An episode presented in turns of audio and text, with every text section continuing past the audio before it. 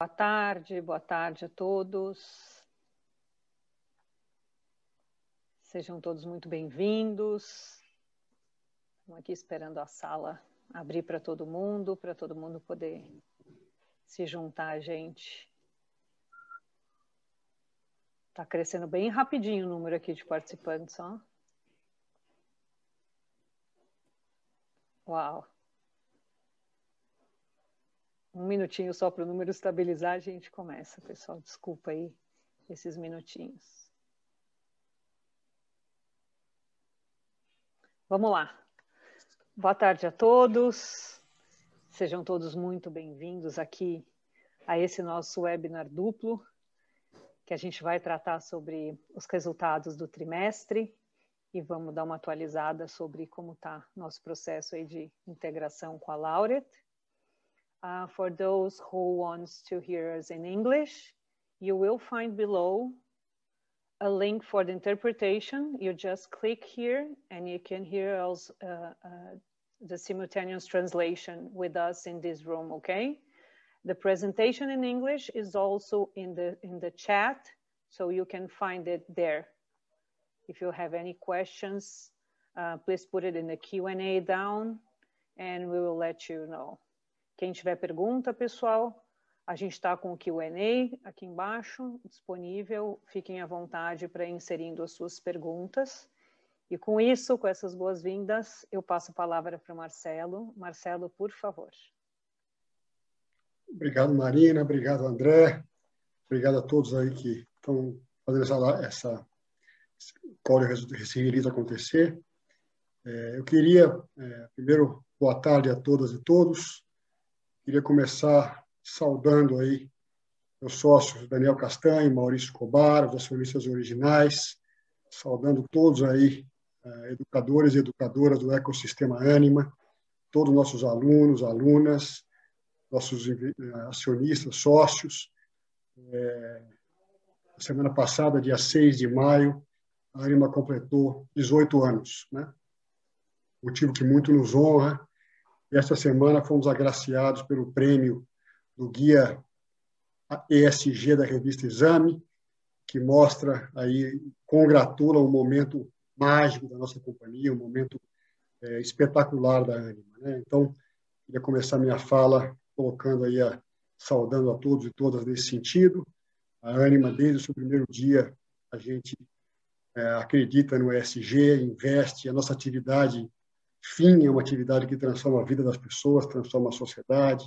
Fomos o primeiro grupo signatário do Pacto Global, um grupo educacional da ONU, e essa, esse reconhecimento no meio de nosso, da nossa maioridade confirma estamos no caminho certo. Então, com isso aqui, eu inicio aí esse nosso call de resultados, é, webinar de resultados aí do primeiro TRI de 2021, né, Marina?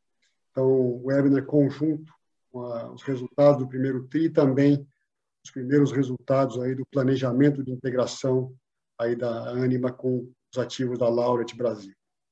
É, então, para começar, como eu falei, um momento muito importante para a companhia, um momento em que estamos entregando bastante performance, estamos também com temos uma visão de futuro clara, é, mostrando a maturidade em relação ao mercado, uma performance acadêmica também forte, nossa solidez acadêmica no momento de pandemia e que temos a esperança de que após a pandemia sairemos com algumas convicções, dentre elas aí a, a educação de qualidade, a importância da educação aí para o nosso país e para o nosso planeta, né? Também solidez de nossa imagem, evoluções da nossa governança. Puder avançar um slide. Então, entrando aqui um pouco nos resultados, aí resultados muito robustos, né? Eu acho que são está mostrando que nossas escolhas lá quatro anos atrás pela educação híbrida é, acreditávamos que, que o estudante iria em algum momento escolher ele mesmo como um joystick, quanto é que ele gostaria de utilizar de tecnologia na sua relação de ensino-aprendizagem. Com o Covid, aí no dia 13, uma sexta-feira 13 de maio de 2020, nós tivemos o primeiro protocolo para que subíssemos todos os nossos estudantes. Começamos pelo campus da São Judas nesta sexta-feira, 20 mil alunos São Judas Moca. Em seguida, o governo do estado de São Paulo fechou as escolas e nós colocamos 145 mil estudantes estudando em qualidade, em segurança nas suas casas. Desde então, estão assim, estamos prontos para o retorno, começando a retornar agora rotações, mas os resultados estão aí, né? ou seja, uma base de alunos que cresceu aí 11,3%, é um ticket médio, ou seja, conseguimos continuar nossos esforços de, de colocar nossas escolas com um posicionamento de ticket adequado ao seu, ao seu posicionamento de qualidade. Então, o ticket médio crescendo 12,1% a 977 reais, uma receita líquida é, crescendo 22,8%, aí 416 milhões, com o EBITDA ajustado de 146,5 milhões, seja, um crescimento de 23,8% no EBITDA e também no lucro, ou seja, um lucro, lucro líquido ajustado crescendo também 28,5 indo para 56,3 milhões. A né, geração de caixa, muito importante, estamos aí com 97,1 milhões de geração de caixa livre, também a margem aí 35,2, ou seja, crescemos margem também, ah, e a margem líquida ajustada também crescendo aí 0,6% a 13,5% de crescimento. Ou seja, isso aí nos mostra ah, resultados robustos, dentro de um cenário de grande adversidade, um cenário de pandemia, mostra que realmente estamos aí com uma agenda de separação do joio do trigo em andamento, com muito trabalho, muita disciplina e muita dedicação. Avançando aqui na nossa apresentação, como eu falei, a nossa proposta de educação de qualidade sendo confirmada, ou seja, saíram aí resultados aí do MEC que também nos deixam muito orgulhosos, aí o IGC forte da Anima, aí, majoritariamente 4 e 5, pouco 3, poucas escolas 3 e quase nenhuma escola aí abaixo disso. É, e isso aí você compara com as estadas demais, compara com as demais privadas e compara com as públicas, vem aí o nosso posicionamento de destaque. É, isso realmente nos orgulha muito, ver uma oportunidade de um posicionamento que sempre acreditamos e que vai fazer a diferença para o país. Avançando aqui um pouquinho, é, essa é uma, uma lógica que a gente tem investido, que tem é, dado cada vez mais visibilidade, que é aqui a, a, jornada da transformação digital. Eu tenho sempre posso falar aí que nós é, percebemos que nossos estudantes não estavam mais comparando a prestação de serviço é, com outras escolas, e sim com empresas digitais como a Uber, como a Amazon, como o Mercado Livre. Esse pessoal trabalha de uma forma totalmente diferente, ou seja, iniciamos essa jornada, estamos hoje com mais de 25 squads, o aluno no centro, tecnologia sendo encarada como uma competência organizacional, uma companhia data-driven. Nós começamos aí um processo, estamos espalhando essa cultura data-driven na companhia e sempre, sempre com o nosso estudante no centro aí, com nossa J2A, Jornada do Aluno Animas, endereçando as suas dores e fazendo com que ele tenha uma experiência uma prestação de serviço que o surpreenda positivamente. Avançando aqui, então, é importante também dizer que nós alçamos aí a transformação digital a uma vice-presidência, algo importante, tamanha relevância, temos aí uma, uma mulher, a Patrícia Fumagalli, à frente da transformação digital. Então, alguns exemplos aqui, a gestão de ticket, ou seja, as squads que cuidam da gestão de ticket, o modelo de propensão de consumo que a gente mapeia através de algoritmos, aí, os, os alunos que, que, que, estão mais propensos ou menos propensos a bolsas, é, também as, o Fala IES, o Reclame Aqui, maneira de avaliar aí as nossas, nossa prestação de serviço, nossa qualidade, nossas avaliações internas e externas, engajando nossos estudantes também, práticas de engajamento, modelo preditivo de evasão, ou seja, como é que a gente pode prever a evasão e remediar antes que ela, ela já tenha acontecido, seja, são exemplos, correções automáticas de redação. Eu dou um exemplo aqui na nossa cozinha, que nós vimos aí antes da pandemia testando ah, um MVP para fazermos aí um vestibular por aplicativo, por celulares e tablets. Quando veio a pandemia, nós simplesmente migramos aí ah, imediatamente os vestibulares para a plataforma digital, não paramos um minuto, ah, e com isso conseguimos ganhar espaço, fizemos o primeiro vestibular de medicina do Brasil com plataforma digital, ou seja, são exemplos aí dessa importante avenida que a gente vai cada vez uma longa caminhada, mas que vai cada vez mais ganhar importância. Avançando pouco aqui na apresentação também. Importante falar aqui, agora eu passo para a Marina. Marina, está contigo Obrigada, a bola. Marcelo. Obrigadão. Só lembrando aqui, pessoal, que a gente, esse assunto da transformação digital, ele é tão importante que no mês de junho a gente vai fazer um webinar, todos vocês vão receber um convite, vai ser mais ou menos no meio do mês de junho, a gente só está acertando a data aqui com essas nossas agendas todas de integração é, com os ativos que chegaram para a gente aí, como todo mundo sabe, mas todo mundo vai ser convidado para uma apresentação exclusiva, nós vamos passar uma hora com a nossa vice-presidente de transformação digital, falando mais sobre o que, que é esse processo como um todo, de tão relevante que ele é e está ganhando cada vez mais relevância na nossa companhia. Então, aqui a gente passa a falar um pouco sobre o nosso desempenho operacional do trimestre, né? E aí a gente apresentou uma nova visão. Eu só queria rapidamente explicar para vocês que essa nova visão, a gente passa a reportar o ensino acadêmico, o desempenho operacional do ensino acadêmico e o desempenho operacional do lifelong learning. Importante conceituar que tudo é lifelong learning, né, Marcelo? Mas a nossa forma hoje de administrar a companhia é nas marcas e nas verticais. E aí a gente achou que essa nomenclatura ajudaria a fazer o mercado entender e ter uma visão mais próxima do que a nossa visão da companhia. Vocês vão perceber que a Inspirale, que é a nossa vertical de medicina, que vem ganhando bastante relevância, nesta nossa apresentação, ela ainda é uma visão complementar. Ela está se estruturando, mas hoje ela perpassa toda a parte do ensino acadêmico. Tá? Então, dito isso, vamos lá falar um pouquinho mais sobre os números. Então, falando aqui sobre a base de alunos, é, olhando para a base, com as aquisições, especialmente que a gente fez no ano passado, vocês acompanharam Fazel, UniFG e agora a entrada da Unisul, tivemos também o Unicuritiba, né? A gente conseguiu ter um crescimento de 11,3% é, da nossa base de alunos consolidada. É, temos aí um, um, uma novidade, né, que é o EAD da Unisul, eh, trazendo um volume importante também para a nossa base de alunos e nos fortalecendo na preparação dessa integração do EAD da Laureate. Né? O total, então, já falei, a gente cresceu em 11,3%, mostra o acerto, e o André lá nos números mais para frente vai falar de novo disso, porque realmente tem sido uma estratégia vencedora e assertiva das nossas aquisições, especialmente no momento em que a gente ainda vive a crise financeira. Então, mesmo em crise, a gente cresce a base e a gente cresce, é, desculpa, a gente reduz a evasão. O ticket a gente vai falar em seguida, já fiquei ansiosa para falar do ticket.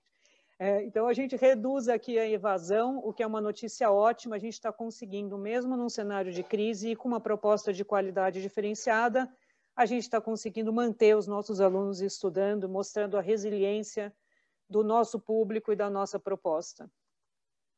Falando então sobre ticket, é, a gente conseguiu aí é, perceber um crescimento, tanto excluindo aquisições quanto com as aquisições. A gente sabe que as nossas aquisições elas foram é, bastante certeiras, de novo, assertivas nesse sentido. A gente trouxe bastante curso de saúde, cursos de medicina, então isso realmente faz uma, um, uma diferença no mix.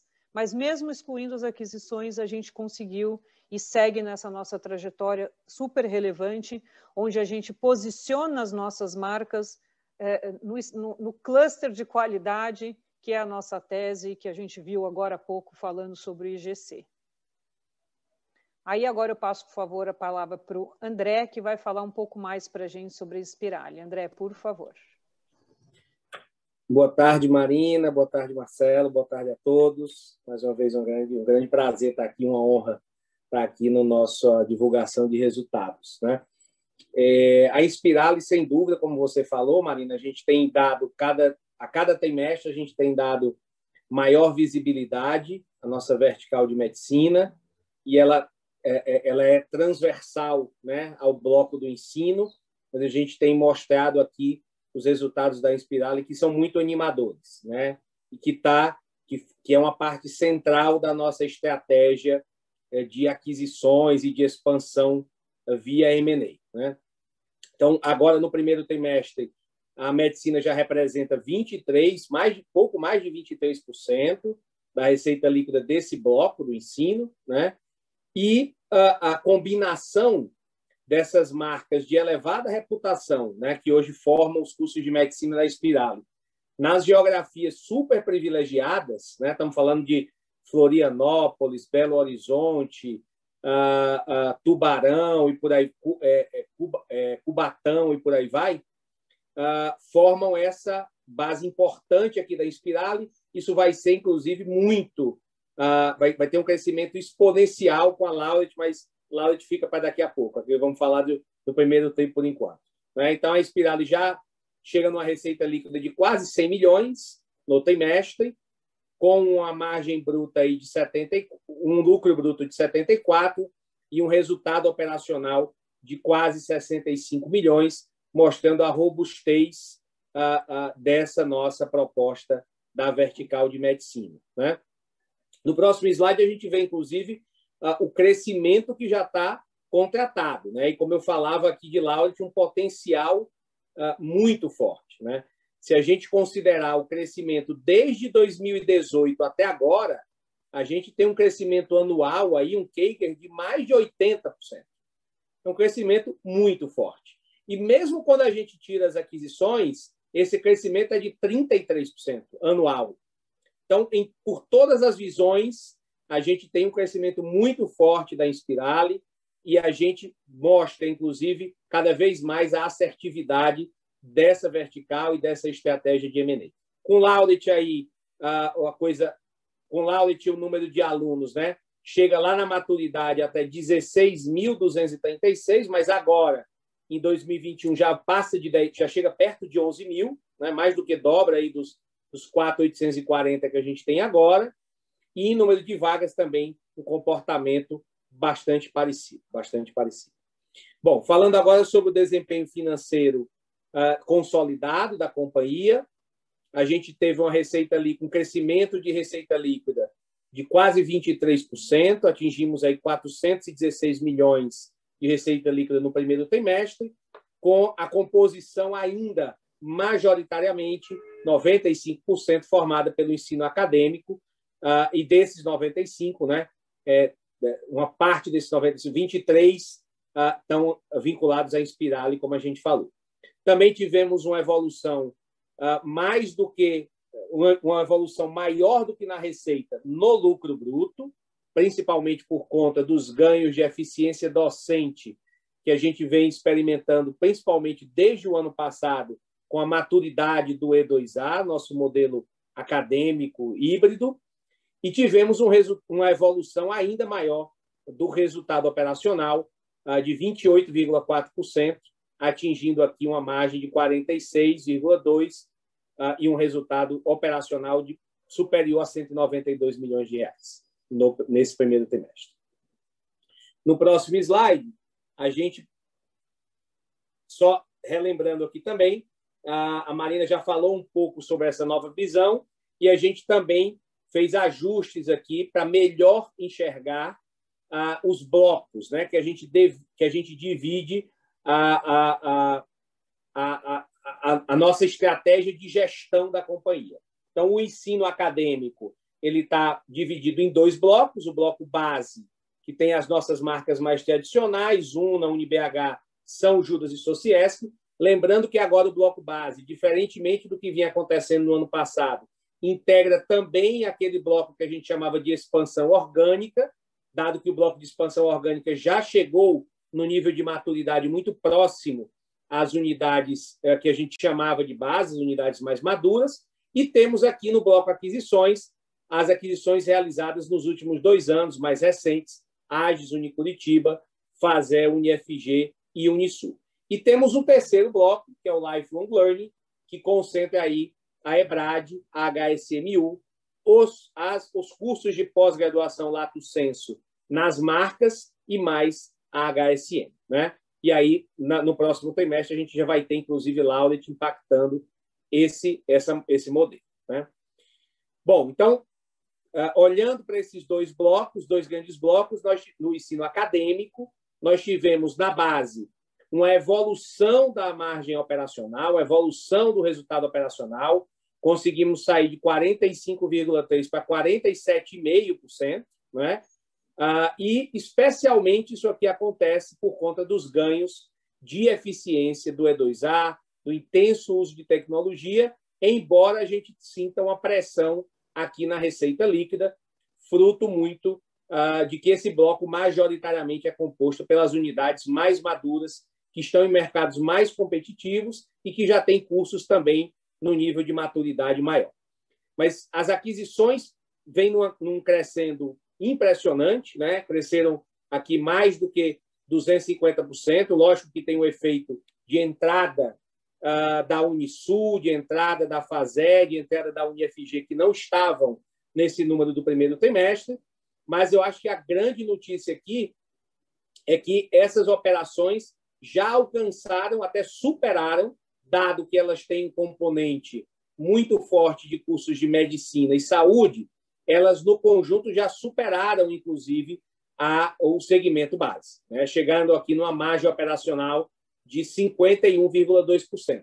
E a gente ainda vê espaço ah, nos dois blocos para avanços. No primeiro bloco, no base, seja por conta ainda ah, dos ganhos do E2A e do uso de tecnologia, e nas aquisições, especialmente por conta do E2A, já que uh, as aquisições, o E2A a gente implementa nas aquisições à medida em que a gente uh, faz aquisição e à medida que os novos alunos vão entrando. Então, nos dois blocos, temos espaço e a gente já viu, por conta do mix, né, o bloco de aquisições superando, inclusive, o bloco base, mostrando claramente a assertividade da nossa estratégia de M&A.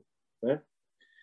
No próximo bloco, a gente fala também sobre o segmento do lifelong learning, a gente teve um trimestre uh, um pouco mais pressionado nesse segmento aqui, uh, com a receita de menos 8% e uma, um impacto no resultado operacional, muito localizado por conta da, do que a gente entende que foi a mudança de decisão ou a postergação da decisão de alguns alunos de fazerem agora uma pós-graduação, de entrarem num curso como a EBRAD ou como a HSMU, dado o prolongamento e a intensificação da pandemia. De qualquer maneira, o, o, o Lifelong Learning é um projeto de longo prazo, não é, não é um ou outro trimestre que vai fazer a gente mudar ou desconsiderar a importância crescente que o Lifelong Learning vai ter no futuro da educação e vai ter certamente na nossa companhia. Hoje a receita líquida está quebrada mais ou menos nessa proporção que vocês estão vendo aqui. A EBRAD HSMU é quase metade do Lifelong Learning e a outra metade é dividida uh, quase que igualmente entre HSM e pós-graduação. Nesse primeiro trimestre, nós, inclusive, lançamos a, a, a oferta de nanodegrees, ou seja, microcertificações, que uh, uh, faz parte, é um dos pilares da nossa estratégia de lifelong learning, a segunda geração dos cursos da HSMU e também o Learning Village, aqui em São Paulo, como o primeiro hub de inovação focado em educação da América Latina. No próximo slide, então, a gente fala basicamente sobre o efeito total no EBITDA ajustado. Né? O EBITDA cresce mais do que a receita, cresce praticamente 24%. Saímos, chegamos aí, atingimos uma margem de 35,2%. E, como a gente já tem dito, isso é reflexo não só das inúmeras iniciativas que a gente tem ah, no bloco base, como também mostra a assertividade das aquisições e do acerto, inclusive não só de manter, como acelerar os investimentos que a gente fez nas aquisições ao longo dos últimos dois anos. No próximo slide, a gente fala também sobre a, a forte geração de caixa desse período. Uh, nós tivemos uma geração de caixa aí muito próxima ao EBITDA, de 144 milhões. Foi um acréscimo de 33 milhões versus o primeiro trimestre de 2020. E mesmo depois do CAPEX, tivemos uma geração de caixa aqui de 97 milhões, né? o que representou aí quase dois terços de conversão de caixa em relação ao EBITDA, mantendo aí, sendo inclusive mais do que suficiente para uh, uh, pagar as nossas aquisições, né? pagar os nossos compromissos das aquisições que a gente fez no passado e que caíram aqui nesse primeiro trimestre, nos deixando com uma posição de caixa muito robusta, inclusive para darmos, fazermos o closing aí com tranquilidade da Lauret, que, que é um capítulo que se abre à parte. Então, acho que a gente fala bem, acho que a gente tocou nos tópicos principais aqui do robusto resultado uh, do primeiro trimestre. E eu queria devolver a palavra aqui ao Marcelo para falar agora do, do novo capítulo né, que, que a gente começa a escrever no ecossistema Anima, que é com a chegada da Laura, com essa união transformacional que a gente tem aqui. Não é isso, Marcelo? É isso aí, André. Obrigado. Obrigado aí. Eu acho que uh, muitos dos senhores e da senhora já sabem, mas é, nós fizemos a primeira aquisição do ensino superior brasileiro, lá em 2003, no dia 6 de maio de 2003. É, e desde lá, crescemos aí metade por aquisições e metade organicamente. É, eu, aí, antes de estar CEO da companhia, toquei por mais de 10 anos nessa área de, de M&A e expansão. E a gente sempre sustentou aí que, na nossa visão, uma, a transação de maior geração de valor valor no sentido amplo, seria a fusão dos ativos da Laureate Brasil com a Anima. E nós conseguimos realizar esse sonho e, e aí é, iniciamos aí desde 4 de janeiro é, o, o, planejamento da integração, apoiados aí por, por duas consultorias de grande renome, grande know-how. É, estamos trabalhando fortemente nesse sentido é, e temos visto aí na Laureate realmente ah, muito, muita, muitas coisas maravilhosas. Né? Uma equipe fantástica, ah, vamos dizer, práticas complementares, valores complementares. Então, realmente, estamos muito otimistas. E queria saudar também aí o senhor da Laura, de Marcelo Cardoso, que está passando aí o bastão honrosamente para a gente. Ah, então, eh, a ele ao saúdo todos aí da Lauret e agora do ecossistema ANI. Avançando aqui, então, e dando um pouco mais de granularidade, é, é importante nós, como eu falei, esse é um movimento muito mais do que estratégico para a Anima, mais do que transformacional para a Anima e para o Brasil. É, vamos constituir uma rede de grande impacto, podemos avançar aí no, slide, é, que vai é, realmente fazer a diferença. Né? E por que isso? Né? Como eu falei, combinação das melhores marcas privadas do ensino superior nas principais praças. É, vamos ganhar escala para poder ser mais eficiente, com, com características e competências altamente complementares. Né? Formamos uma rede de ativos de medicina aí, através da Inspirale, que é única no Brasil. Tem ninguém, talvez ninguém vai conseguir fazer uma rede né, com escolas de medicina nas principais praças e principais capitais do Brasil. Né? Estamos também com múltiplas oportunidades de criação de valor para impulsionar rentabilidades futuras e, principalmente, valores e princípios que são extremamente é, complementares e, e, muito semelhantes ao que nós acreditamos.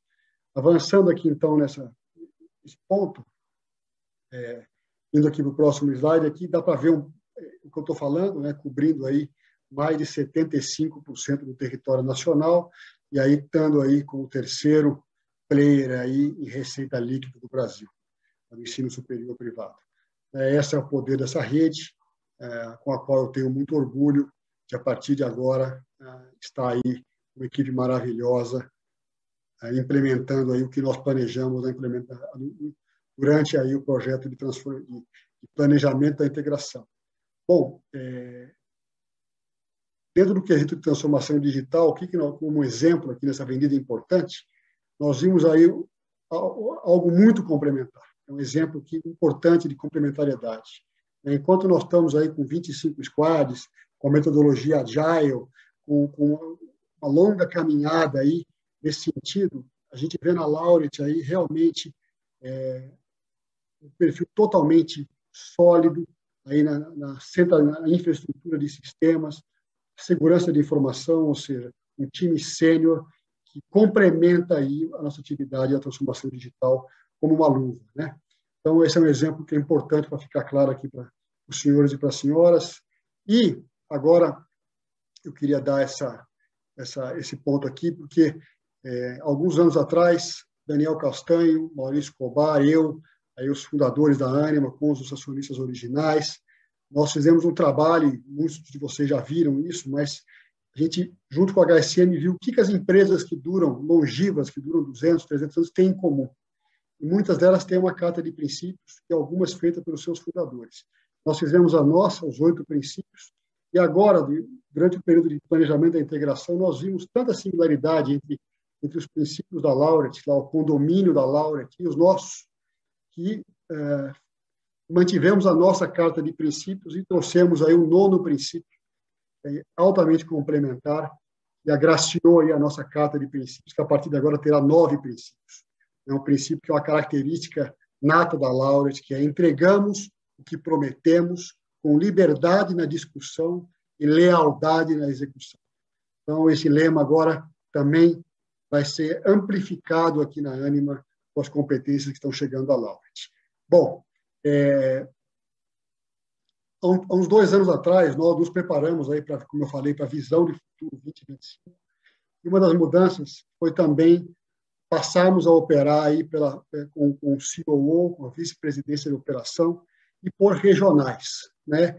E aí é, eu convidei o professor Ricardo Cansado, nosso supervisor regional, participou de todas, praticamente, quase todas as integrações conosco, para que ele liderasse aí com o CEO da companhia.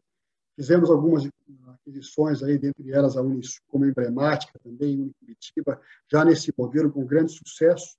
Eu queria aqui nesse, nesse call eh, chamar e convidar o professor Ricardo Cansado para dar aos senhores e senhoras um pouco mais de granularidade do trabalho que foi feito até agora, como é que nós estamos preparados e otimistas e animados aí para a fase que se começou a partir do trânsito em julgado da aprovação da, da operação sem restrições.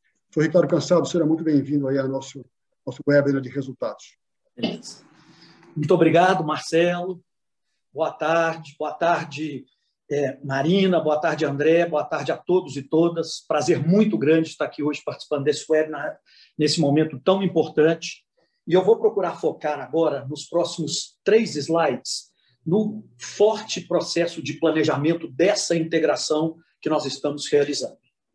E aí eu queria começar dizendo, né, como o Marcelo já disse anteriormente, que a história da nossa da nossa ânima, ela pode ser em grande medida contada por uma série de aquisições muito importantes estratégicas que ocorreram ao longo dos seus 18 anos de existência.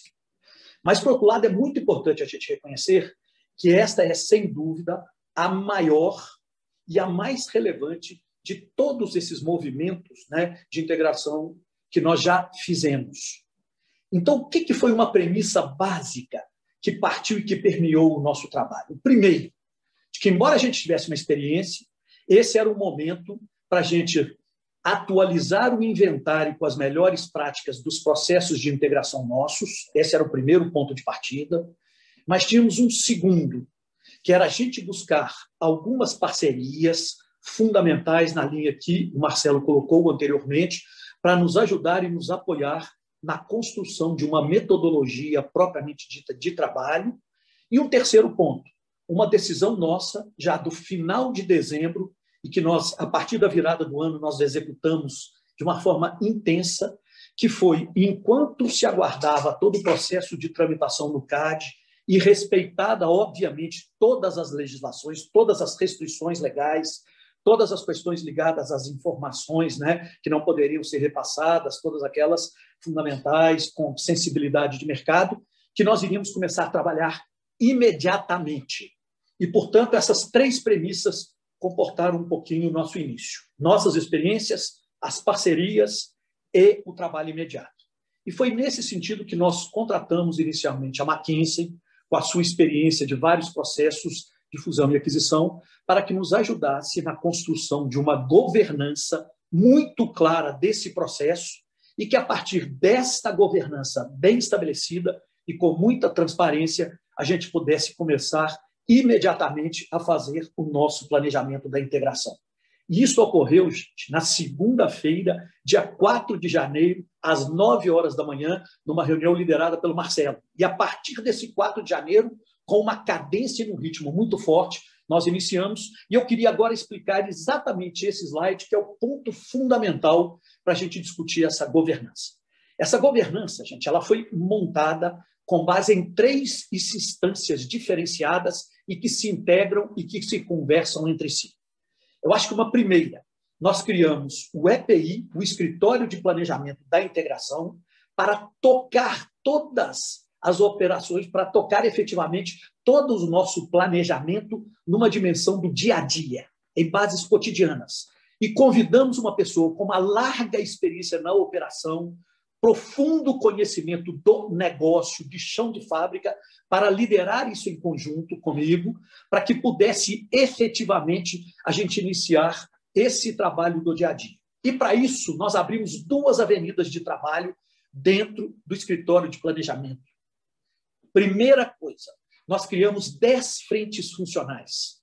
Essas dez frentes correspondem àquelas fundamentais para o entendimento dos nossos processos, dos nossos negócios, e elas estão ali listadas, englobando o acadêmico, o comercial, a jornada dos alunos, a educação digital, a Inspirale, a transformação digital, supply, o RH, finanças e o jurídico, e passamos a trabalhar num modelo bastante estimulante, onde que você tinha os dois vice-presidentes de cada uma das organizações como os sponsors de cada uma destas áreas e uma pessoa de cada uma das organizações para pensar e começar a planejar em bases mais sólidas, cotidianamente, o plano de trabalho para cada uma destas frentes, respeitada sempre a questão das informações e das restrições legais. Então, vejam bem, só nesse processo, né, aproximadamente 40 pessoas se mobilizaram para fazer este diagnóstico. Os vice-presidentes como sponsors e os seus líderes específicos funcionais trabalhando nessas frentes, e isto permitiu um avanço muito grande em termos do diagnóstico, de um plano de ação e de efetivamente garantir a nossa prontidão, tá certo, para uma vez iniciado o processo propriamente de integração. Mas, por outro lado, uma segunda avenida foi aberta dentro desse escritório de integração.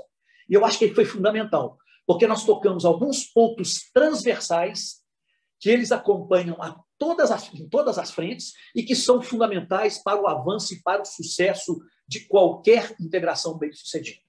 Primeiro deles, nós nos preocupamos sempre, já desde o início, de trabalhar na organização e principalmente num modelo de gestão que desembocasse efetivamente na construção de um desenho organizacional que fosse claro, objetivo e que já pudesse ser comunicado logo no início, no primeiro dia da integração.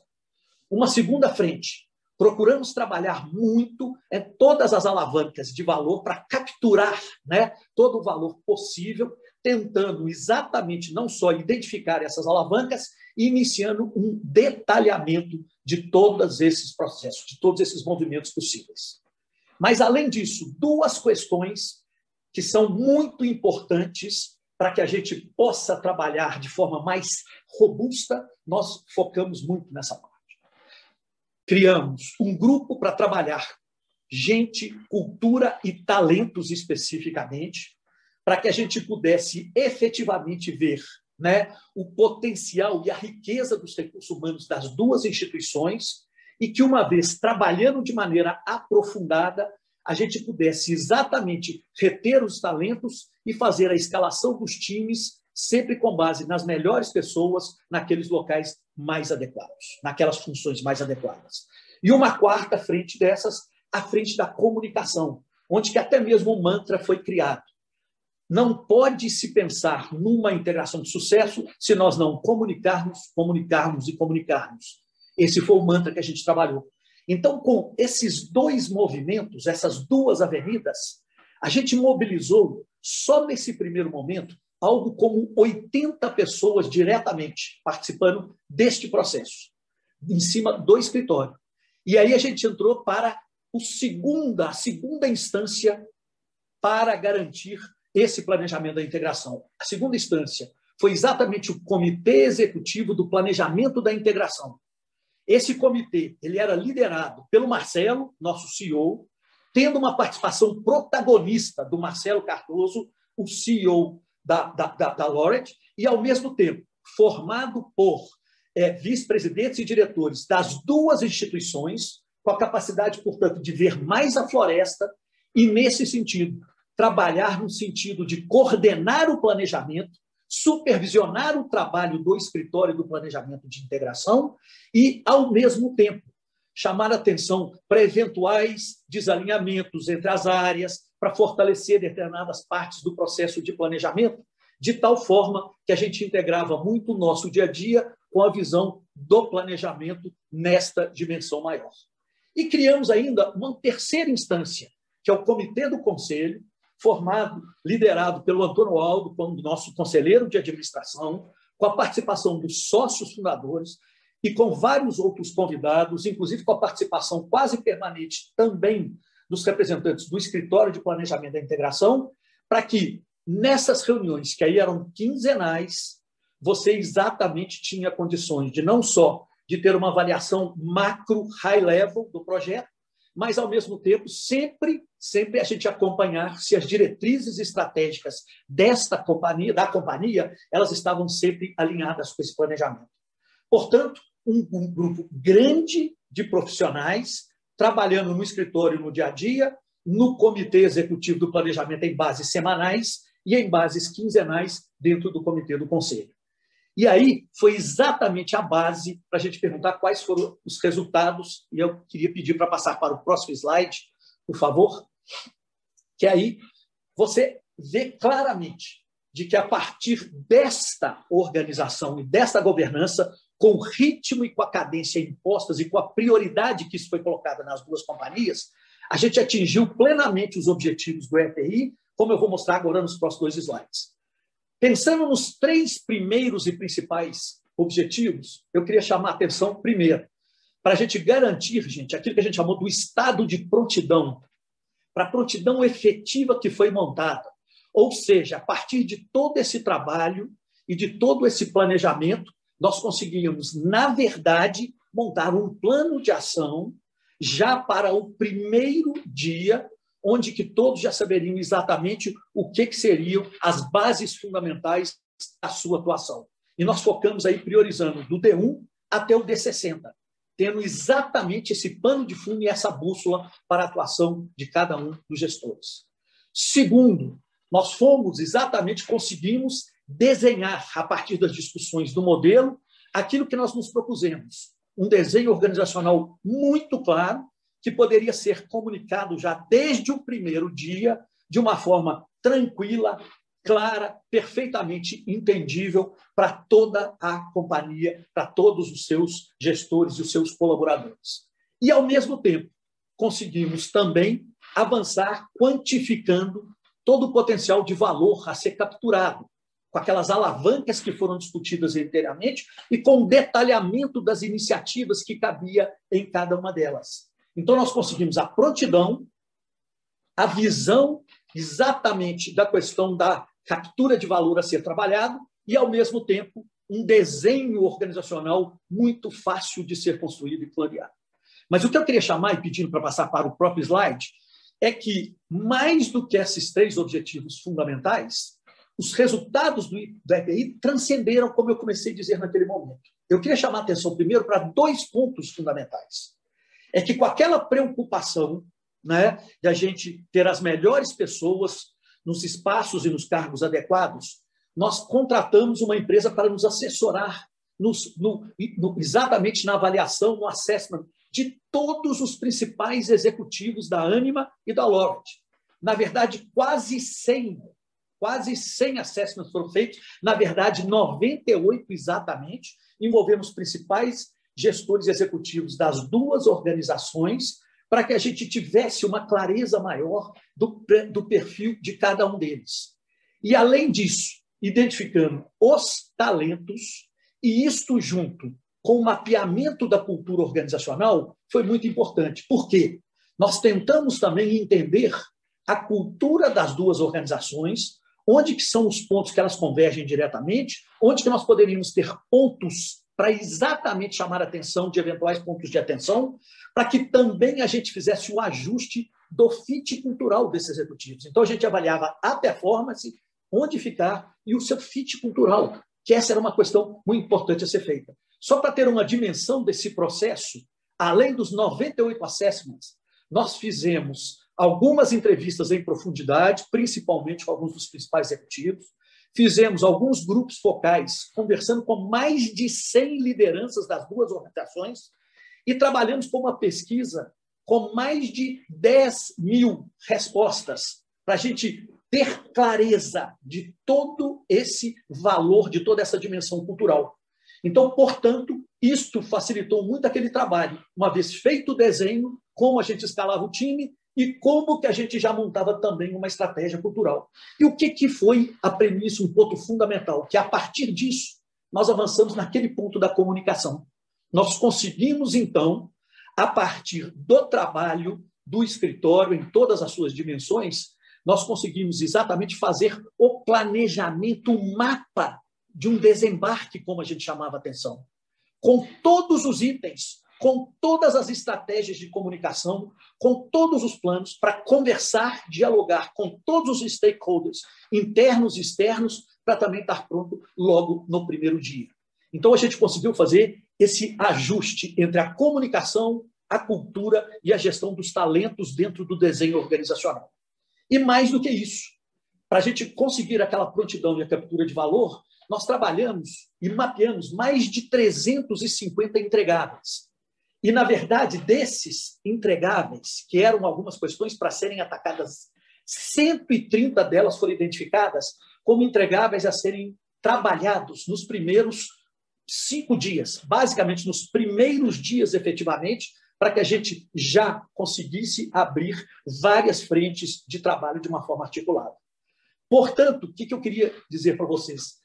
Que a gente conseguiu fazer um trabalho muito forte, atingindo não apenas os objetivos, garantindo a prontidão para esse processo, e eu diria até mais, que, na verdade, isso reforçou todo o movimento que já ocorria dentro da ânima no sentido de que isso nos aproximou mais ainda como grupo, trabalhamos de maneira ainda mais integrados nesse projeto e, de fato, conseguimos efetivamente conseguir construir esse planejamento de uma forma que a gente considera bastante consistente e que seria a base para, como o Marcelo disse, para a gente avançar numa das principais operações na história do ensino superior brasileiro, fazendo, de fato, uma instituição diferenciada, capaz de ser a mais relevante daquelas que operam no ensino superior brasileiro. E, nesse sentido, é um otimismo responsável.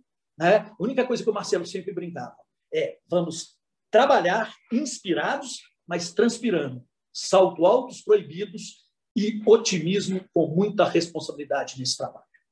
Foi basicamente isso que nos conduziu nesta primeira etapa para a gente startar o processo. Muito obrigado.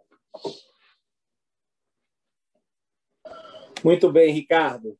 Muito bom.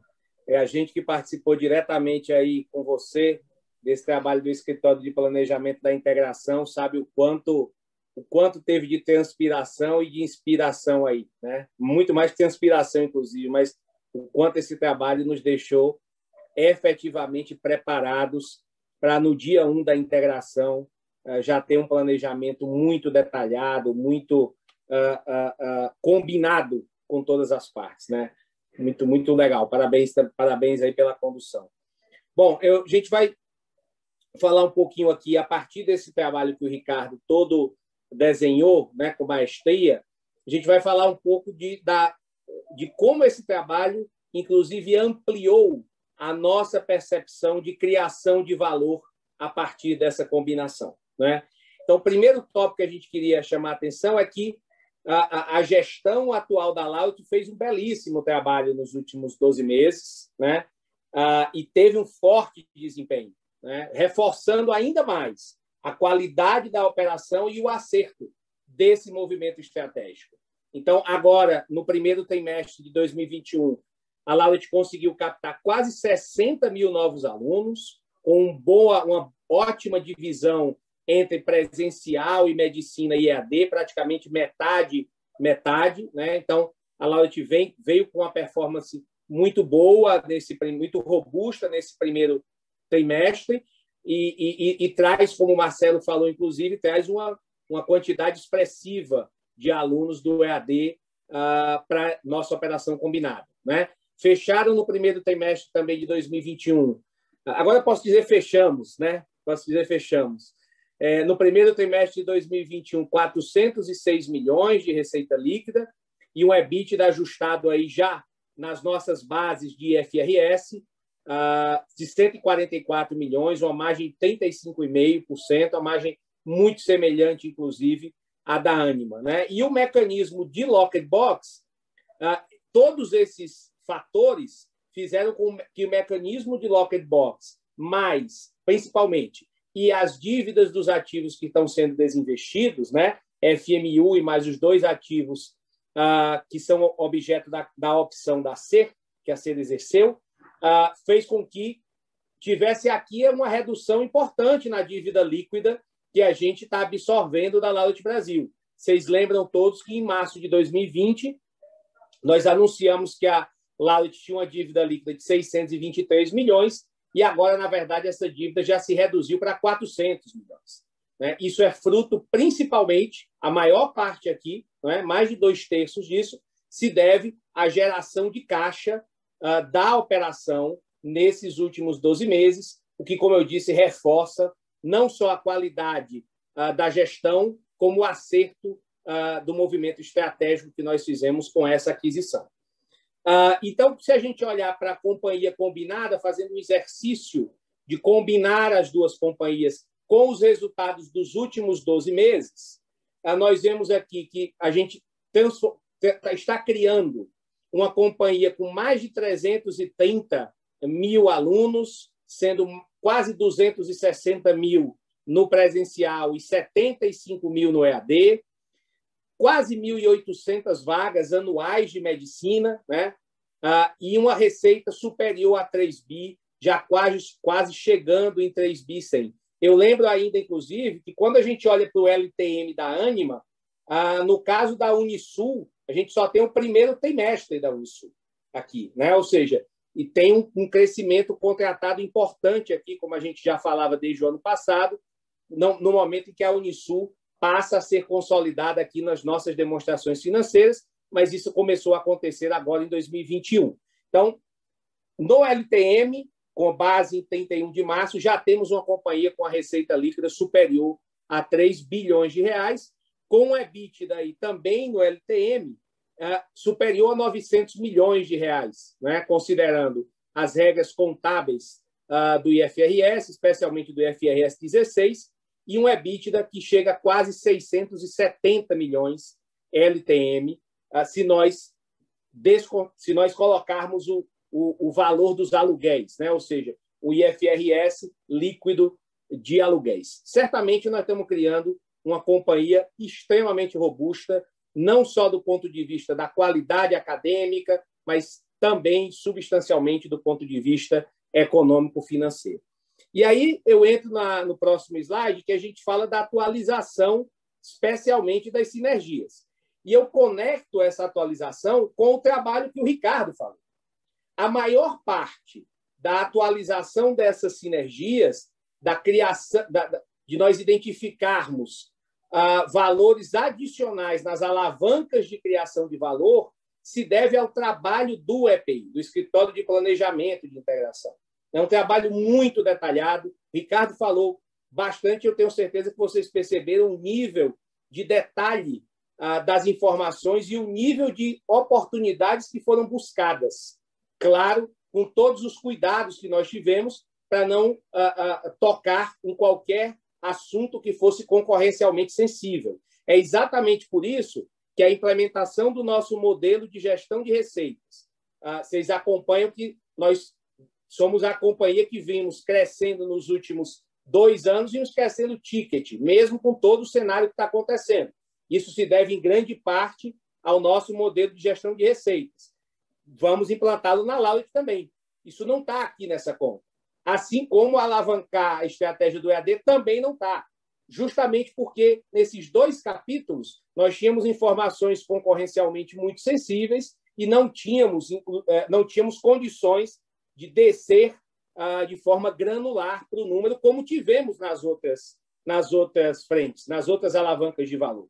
Então, é isso também que nos dá a segurança para avançar nesse número que a gente tinha ah, previsto inicialmente na due diligence de 230 milhões de um EBITDA incremental no ano 5, deflacionado, e chegar hoje no número fruto substancialmente do trabalho uh, do Escritório de Planejamento da Integração uh, em mapeamento de oportunidades que somam aí 350 milhões nesse mesmo período de tempo. Né? Estamos falando aqui de valores deflacionados, e estamos falando de EBITDA incremental uh, em cinco anos. EBITDA anual incremental em cinco anos. Né?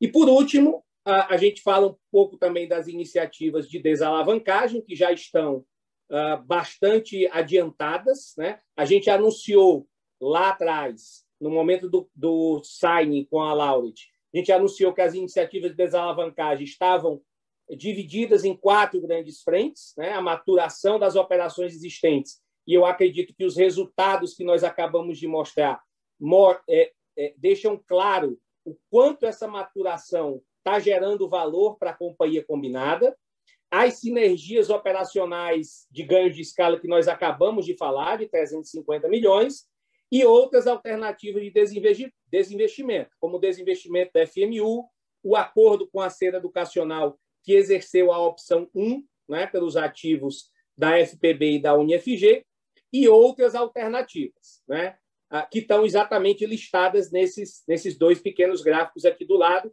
mais a opção da C. Eu só lembro que nesses dois gráficos aqui, a, o valor de aquisição da FMU pela Farallon, que é de, foi de 500 milhões, não está nessa conta. Tá?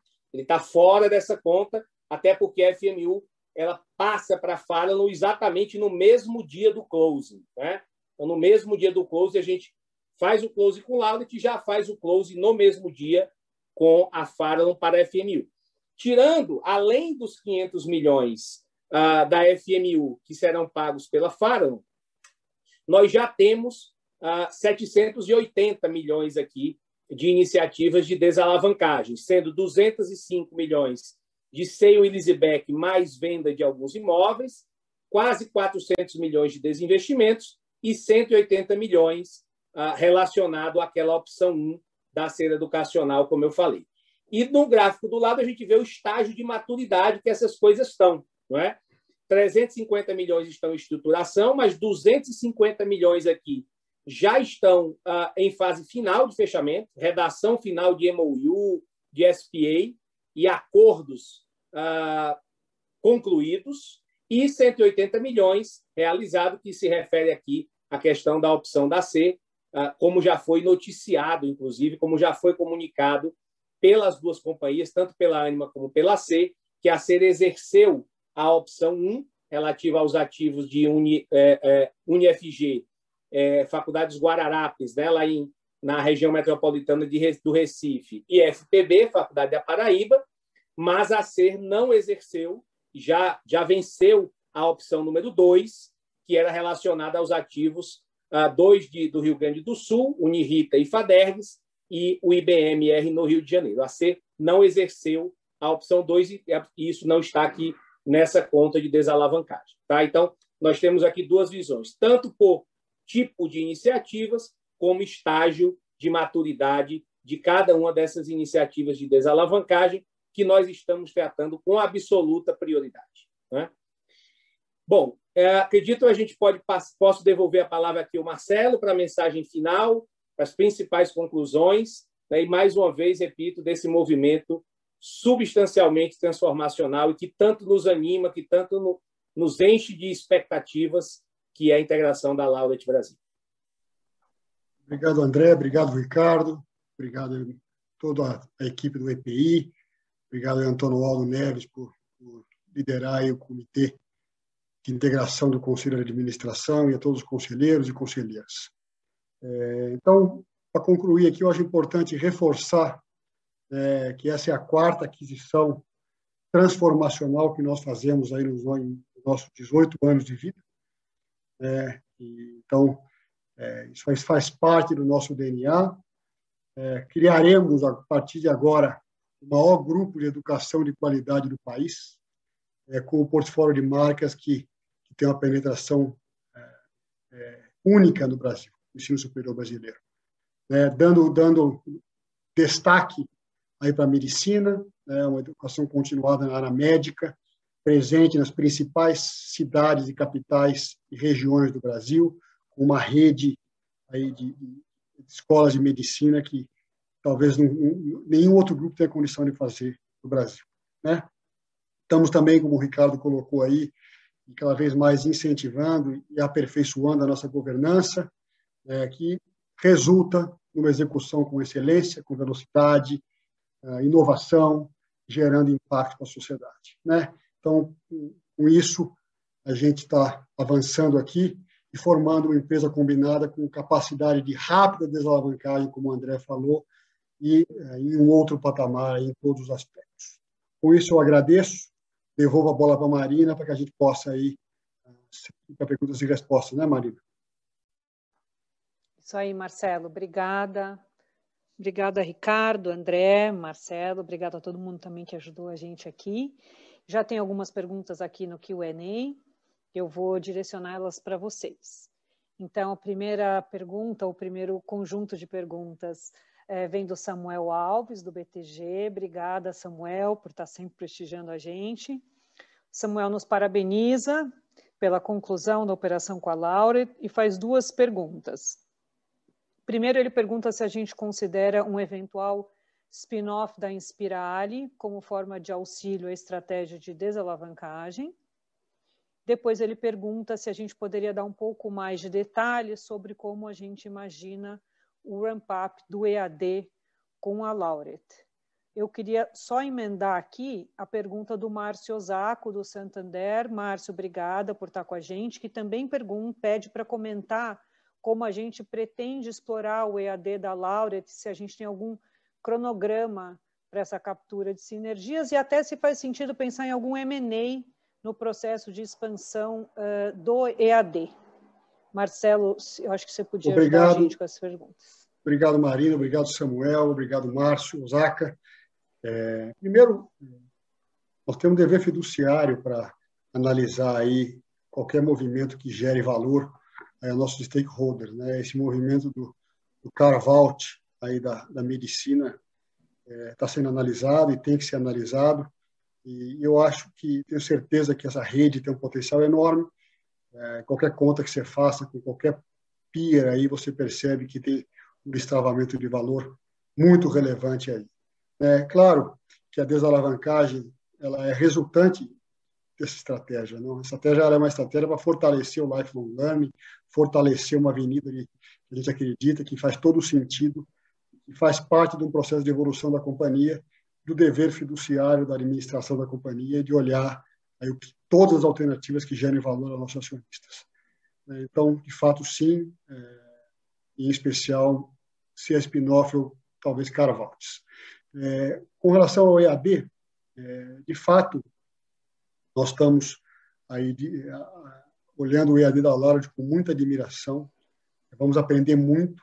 Né? Nós é, estamos começando a desembarcar lá. Hoje eu fiz a primeira reunião com uma equipe maravilhosa, trabalho muito bem feito lá.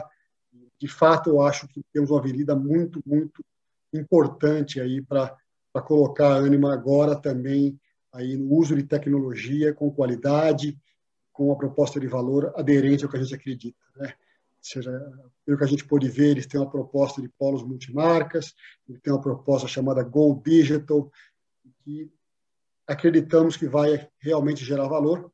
Estamos aí com uma agenda clara de aprender muito com eles e fazer, fazer potencializar o que já foi feito até aqui. Agora a Anima tendo uma operação bastante escala. É, com relação a, a, M&As, né, eu acho que é um, um M&As DAD, vamos olhar, nós estamos olhando, temos que temos, temos também dever de olhar todas as oportunidades que gerem valor para a gente. Eu acho que não é uma, uma avenida que tenha muitas oportunidades aí nesse sentido, mas nós estamos sempre atentos a qualquer oportunidade que faça sentido aí no nosso posicionamento e na nossa estratégia. Obrigada, Marcelo. É, vem uma pergunta aqui do Marcelo Marina. Oi, desculpa, André. Desculpa. desculpa. só que eu acho que o, o Márcio Osako fez uma pergunta é, sobre... Eu ia chegar lá. Eu ia chegar ah, lá. desculpa. Mas perdão, tudo bem, pode, já, já adianta, já resolve, André. Vai lá, por favor. É, o Márcio Osako fez uma pergunta sobre velocidade de captura das sinergias, né? Obrigado, Márcio, pela pergunta. E, e eu diria até como consequência desse trabalho que o Ricardo citou aqui do Escritório de Planejamento da Integração, a gente está muito confiante numa captura mais rápida desse valor. Então, eu diria que a maior parte uh, dessas sinergias está concentrada aqui nos dois primeiros anos, especialmente. Né? Com certeza, nos três primeiros anos, uma parte quase que uh, muito relevante das sinergias. Então, entre ali, entre o segundo e o terceiro ano, eu diria que, especialmente nos dois primeiros anos, temos a maior parte desse número que a gente falou. Obrigada, André. Agora a gente tem aqui uma pergunta do Marcelo Santos. Boa tarde a todos. Gostaria de saber sobre a perspectiva, desculpa, para o vestibular do segundo semestre. A gente acredita que com a reabertura haverá forte recuperação do intake ou a situação econômica ainda complicada pode retardar o processo? Obrigado aí é, pela pergunta. Obrigado, Marcelo Santos. É, tenho tido a oportunidade de, compartilhar e de termos aqui na nossa equipe aqui discutido que após a pandemia ou durante a pandemia talvez tenha surgido uma grande oportunidade para diferenciação, né? É, até então a gente via briga de preço em várias cidades, tal. Porém, diferentemente de outros setores, a educação, a gente viu três situações diametralmente opostas. Né? Escolas que conseguiram migrar para o ensino híbrido de qualidade e seguiram como a gente, com os seus estudantes em casa em segurança. Escolas que tentaram e não conseguiram, e ou ofereceram um EAD de 80, 90 reais aí, com proposta de valor aderente a quem não tinha essa expectativa e estava querendo um ensino presencial de qualidade, gerando grandes insatisfações, discussões de preço, descontos, não pagamento de mensalidade, e grupos que estão até hoje fechados ou fecharam. Olha que coisa interessante, o mesmo setor, situações diametralmente opostas. É, nós continuamos aí com a, a, a proposta de continuidade da, educação, da prestação de serviço educacional de qualidade, a gente tem incentivado as transferências, temos visto aí um mercado que agora nem todos estão em campo, né? e aí é uma oportunidade para a gente avançar e se fortalecer. Não é um momento para comemorar, mas nós estamos prontos para o retorno desde o ano passado, não tivemos coragem de retornar no final do ano, estamos prontos para retornar rotacionando aí após o carnaval, veio a segunda onda, nós seguramos também, e agora nós estamos voltando de acordo com as, com as, as deliberações de cada, de cada região, né? Mas estamos preparados se a economia voltar a crescer, a gente espera que isso aconteça, vai ser bom para a gente, senão vamos seguir aí essa agenda de, de separar o joio do trigo. É muito cedo ainda, Marcelo. Começamos agora, fechamos aí dia 30 de abril. Então, início do início do, dos, dos processos aí de captação do segundo semestre. Obrigada, Marcelo. É, a gente tem uma pergunta agora aqui do Eduardo Lopes, da Santa Fé. São duas perguntas sobre ESG. Primeiro, ele gostaria de nos parabenizar pelo prêmio da revista Exame Sabemos que vocês fazem um trabalho muito importante com o Instituto Anima, além de ter medidas de inclusão e diversidade dentro da empresa e de adotar medidas de sustentabilidade ambiental. Então, ele nos pergunta quais são os focos da empresa para o futuro próximo sobre o tema ESG e como a Anima pretende implementar essas práticas também na Laureate. E a segunda pergunta seria se a gente tem familiaridade com o Carbon Disclosure Project e se a gente pretende responder o questionário nos próximos anos. Essa eu vou pedir para responder, Marcelo, se você não se importar. É, Eduardo, super obrigada pela pergunta. Esse tema é interessantíssimo e, e, e muito caro a todos nós. Quando a gente tem, trabalha numa empresa que tem o propósito que nem a Anima, é, é, a gente olha para essas iniciativas globais de SG e comemora, né? porque para nós sempre foi muito parte do nosso DNA. É, a gente tem algumas frentes de iniciativa que a gente está é, escolhendo, digamos assim, mais para o curto prazo. A gente vai poder, provavelmente no próximo trimestre, já dividir com o mercado e, inclusive, a gente quer criar um dashboard de acompanhamento onde a gente vai é, é, levar o mercado a entender isso. Peço para você ter um pouquinho de paciência, que em breve a gente vai poder compartilhar com o mercado inteiro. A nossa forma é, de, de, de, enxergar o nosso papel, é, é, o, a gente, o, nosso, o presidente do nosso instituto, o Rogério, ele fala uma coisa que eu acho muito interessante. Ele fala que é, a Anima está para o social como a Vale, por exemplo, está para o ambiental, né? A gente, com essa quantidade de alunos que a gente tem, a gente tem uma possibilidade gigante de trazer um impacto positivo para a sociedade. E quem tem como missão transformar o país, nasceu para impactar positivamente, né? Sobre a Laureate, foi bem interessante também sua pergunta, porque a Laureate é uma empresa sistema B. Ela é, ela é só tem duas empresas de educação no mundo que são empresas B. E a Laureate é uma empresa B, e as marcas da Laureate são empresa B. Então, nós estamos integrando com as nossas marcas, marcas do sistema B. Portanto, nesse nosso processo de eleição de prioridades agora, Eduardo, é, a gente se inspirou e a gente também está olhando para pensar num assessment de empresa B, lembrando que esse é um assessment que dura dois anos, é, um, é uma coisa longa, mas a gente acha que a gente tem boas condições de participar desse tipo de processo e de se destacar.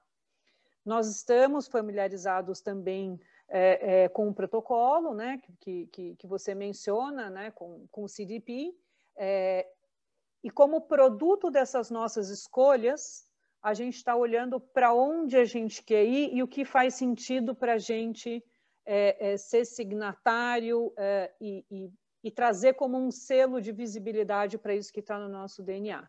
A gente ainda não está, de novo, com essa decisão tomada, mas em breve a gente vai ter bastante informação para compartilhar é, sobre esse assunto ESG. Inclusive, a área de RI agora é uma área de RI mais ESG Report. Tá? A gente passa aí, a partir da liderança do Marcelo, estruturar um reporte de ESG é, mais formal é, dentro da área de RI.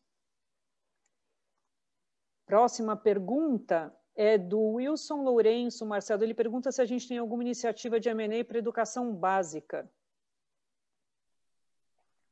Obrigado pela, pela pergunta, Wilson. Não, a Anima é, cada vez mais está se especializando em um ecossistema de pós-médio. Né? O estudante termina o ensino médio, entra no ecossistema Anima e não para de, de estudar conosco no Lifelong Learning. Então, é, dentro das iniciativas de desalavancagem, tem aí é, algumas iniciativas nesse sentido aí, contrário à sua pergunta. Bom? Obrigada, Marcelo. O Luca Brendim, do Bradesco. Luca, obrigada. Ele pergunta, boa tarde. Dada a aquisição recentemente anunciada da Milton Campos, da Faculdade Milton Campos, ainda há espaço para novas aquisições no curto prazo? Obrigado, Lucas. o que é curto prazo, né? É, a gente, eu como toquei por mais de 12, 10 anos nossa área de M&A, expansão, só é, é muito dinâmico, a gente estar sempre atento, sempre olhando, temos aí banco de primeira linha, como a casa da qual você trabalha, que nos ajudam aí nesse processo. Então, a gente está sempre atento. Nós até aqui chegamos é, crescendo metade do que viemos via M&A. M&A faz parte do nosso DNA. A gente tem que estar sempre atento a isso. Tem uma área liderada aí pelo, pelo Carlos Coutinho. Então, de fato, uma equipe muito bacana e competente. Então, a gente está sempre atento, sim, viu? Obrigada, Marcelo. A gente tem uma última pergunta aqui do Leandro Bastos, do CIT. Obrigada, Leandro. Parabéns pelo deal, ele nos dá, obrigada. Conseguem comentar quanto desses investimentos em imóvel, André, e o seu Lisbeck, devem gerar de despesa de aluguel na operação? Sim, Marina, obrigado, Leandro, pela pergunta. É, eu acredito que nessas frentes a gente conseguiu negociações muito boas, fizemos, fizemos processos estruturados, é, que vários competidores se colocaram ah, ah, disponíveis para participar, e eu diria que nós conseguimos ah, taxas aqui bastante interessantes. Esses 200 milhões devem representar aí algo em torno de 15 milhões de, de aluguel anualmente, tá? Mais ou menos nessa ordem de grandeza aí. Obrigada. Surgiu uma última pergunta aqui de última hora, como a gente ainda tem uns minutinhos que a gente marcou uma hora e meia, é uma, uma mais grandiosa aqui, Marcelo. Se a gente tem perspectiva de expansão Latam para a Anima nos próximos anos.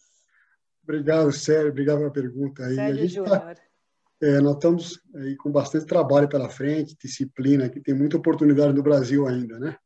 Mas a educação é uma discussão aí global, uma discussão é, bem maior do que os desafios não são tão diferentes aqui no Brasil e Latam. Ou, então nós estamos, vai ter muito muito trabalho para fazer aqui, muita entrega para a frente aí para a gente estar tá focado no curto prazo. É, vou pegar a pergunta anterior e vou botar o curto prazo aqui, né, Marina? É isso aí. Aproveita o prazo. É. Muito bem, é, com isso a gente encerra aqui as perguntas. Queria de novo agradecer todo o time aqui de RI, a Laura, nossa tradutora, que esteve com a gente hoje, obrigada, o Ricardo Cansado, Daniel Braga, da equipe do Ricardo, que também estava aqui apoiando a gente, o, Samu, o Samuca e o Barba, do nosso time de TI, André, Marcelo, se você quiser só fazer a despedida, muito obrigada.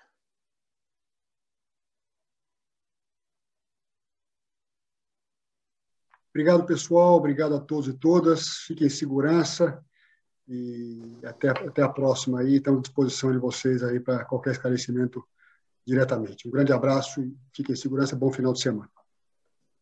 Obrigada. Boa tarde. Um abraço semana. a todos. Tchau, tchau. Bom final de semana.